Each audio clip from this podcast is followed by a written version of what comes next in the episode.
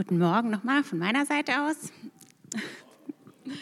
Ich bin Teil dieser Gemeinde. Ich heiße Miri. Wenn ihr irgendwelche Fragen zu mir habt, könnt ihr die gerne nachher stellen.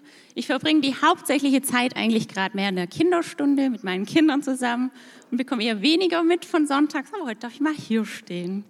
Und ich stehe heute Morgen hier, weil wir im Hauskreis das Thema hatten, Gott in einer Herausforderung begegnen.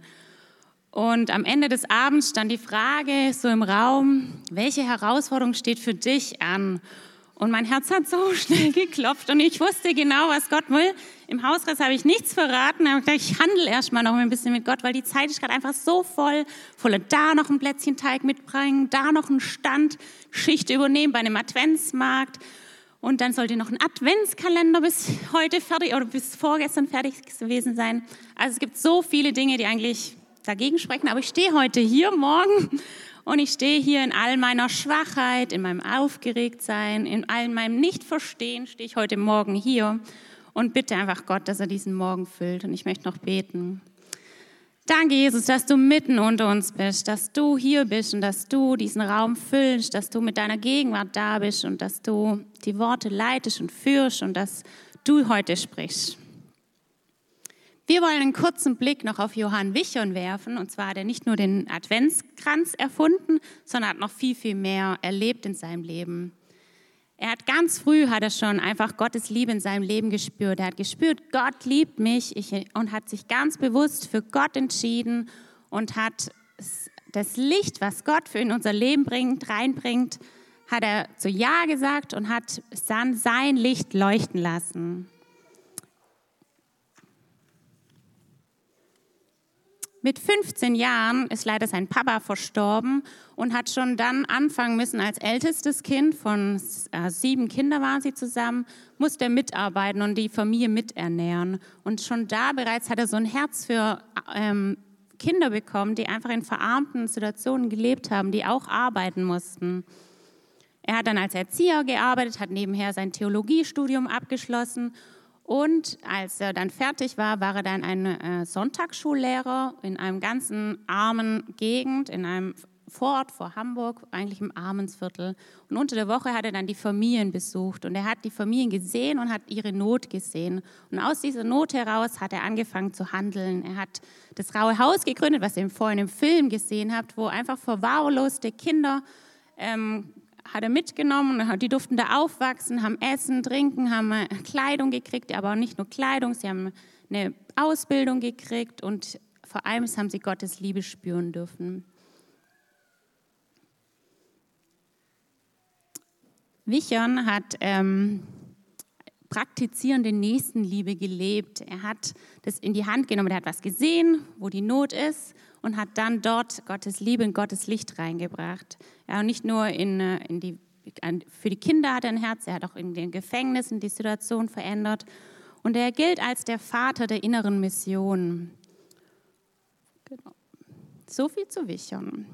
Und ich habe euch einen Bibelvers heute Morgen mitgebracht. Und zwar, der steht in Matthäus 5, Vers 16.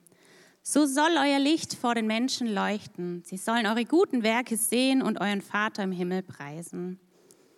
Luther hat es noch ein bisschen anders formuliert, was mir so gut gefällt. So lasst euer Licht leuchten. Mir gefällt das Lass so arg. Das heißt nicht so, ist so nach dem Motto, lass es zu, wage es mit mir, lass es zu uns zusammen wagen. So die, ja, es ist eine Aufgabe, eine Bereitschaft, also eine Aufforderung, lass es leuchten, aber du musst es nicht alleine tun. Und dafür habe ich euch mal was mitgebracht. Ich muss noch ein bisschen Strom besorgen.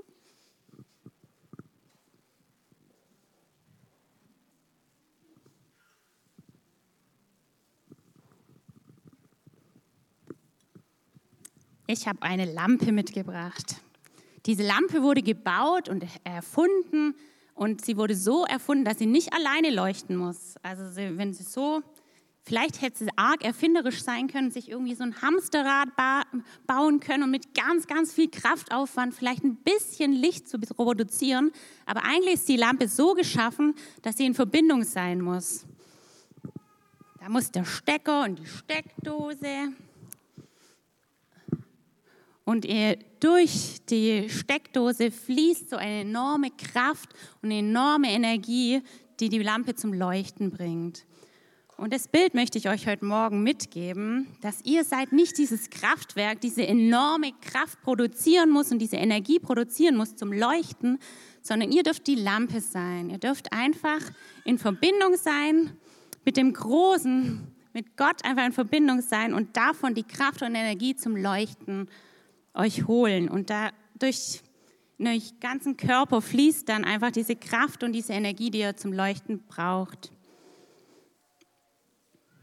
Das Einzige, was wir vielleicht noch so ein bisschen mit in der Hand haben, also das glaube ich nicht, dass wir diese Kraft und Energie in der Hand haben, aber wir haben den Standort in der Hand. Also wir könnten die irgendwo verstecken, vielleicht die Lampe, aber mehr nicht. Wir dürfen in Verbindung mit Gott sein, wir dürfen von ihm diese Kraft und Energie zum Leuchten haben. was mir als nächstes so gut gefällt, ist es euer Licht. Also es ist nicht das Licht von eurem Nachbar oder von eurem Nebensitzer in der Schule oder von unserem Pastor, sondern es ist dein Licht, was leuchten darf. Mit deinen Fähigkeiten, Begabungen, die du hast, in dem Umfeld, wo du stehst, in welchem Alltag du stehst, da ist darfst du dein Licht leuchten lassen. Wir müssen nicht wie Wichern in ein Armviertel gehen und ein raues Haus bauen, ihm nachahmen, irgendwas nachmachen oder uns auf den Kopf stellen oder erst alles können müssen und dann können wir leuchten, sondern wir dürfen so wie wir sind, mit was wir mitbringen in unserem Umfeld, in unserem Alltag, mit unseren Begabungen, Fähigkeiten dürfen wir unser Licht leuchten lassen.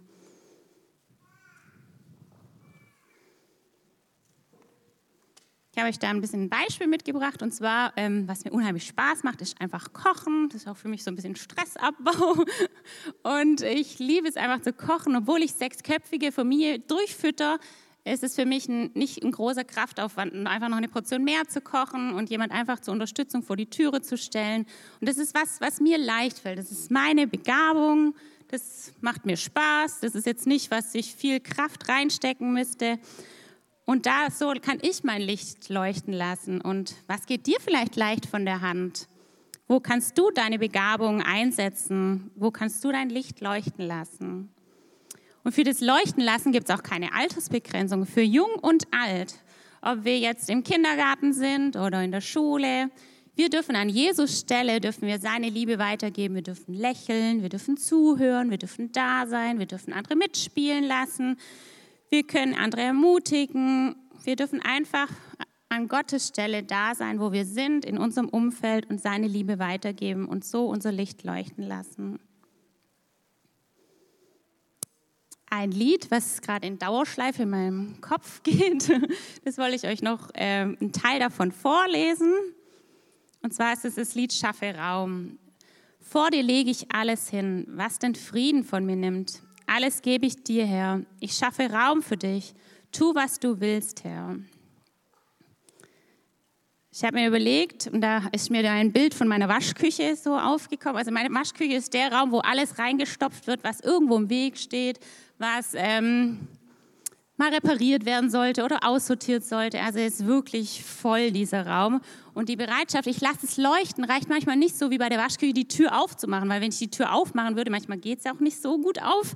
Also die ist einfach so voll, dass gar kein Platz für was anderes hat. Und das Bild, das ich euch noch mitgeben will, ist, ob vielleicht was muss man vielleicht mal was aussortieren, was ähm, vielleicht abgeben, Gott überlassen, welche Dinge sind da einfach gerade vielleicht im Weg oder stören und wo können wir einfach Gottes Gegenwart neuen Raum geben und ja, ihn einfach mehr wirken lassen. Wo kannst du mehr Raum geben für Gottes Gegenwart? Was darfst du aussortieren? Und dann gibt es noch andere Zeiten, andere Zeiten, wo der Akku leer ist, wo vielleicht mal durch die Wüste geht. Und ähm, in solchen Zeiten, also ich glaube nicht, dass wir es irgendwie in einer Hand haben, dass wir das Licht unterdrücken könnten oder dass wir nicht Gottes Liebe ausstrahlen, aber es gibt einfach Zeiten, da heißt es nicht, dass die guten Werke im Vordergrund stehen oder das Leuchten lassen im Vordergrund stehen. Und in solchen Zeiten, wenn wir so in einer Wüste oder in so einem dunklen Tal sind, da spricht einfach Jesus zu dir, ich bin dein Licht. Du musst nicht umherirren. Ich bin derjenige, der dich wieder zum Leben führt. Und mir kam da das Bild von den Israeliten, wie die durch die Wüste da gewandert sind und die haben eine riesen Feuersäule von Gott geschenkt bekommen und das, das war auch ein pures Licht. Ich weiß gar nicht, wie viele Meter hoch, also es war ein gigantisches Licht und es stand für Gottes ständige, schützende Gegenwart. Und ja, wenn du in so einer Zeit bist, wo der Akku leer ist, dann ähm, darfst du einfach in dieser Gegenwart sein und wieder aufladen, wieder genau den Akku laden lassen und dann es kommen wieder Zeiten, wo es heißt, lass dein Licht leuchten.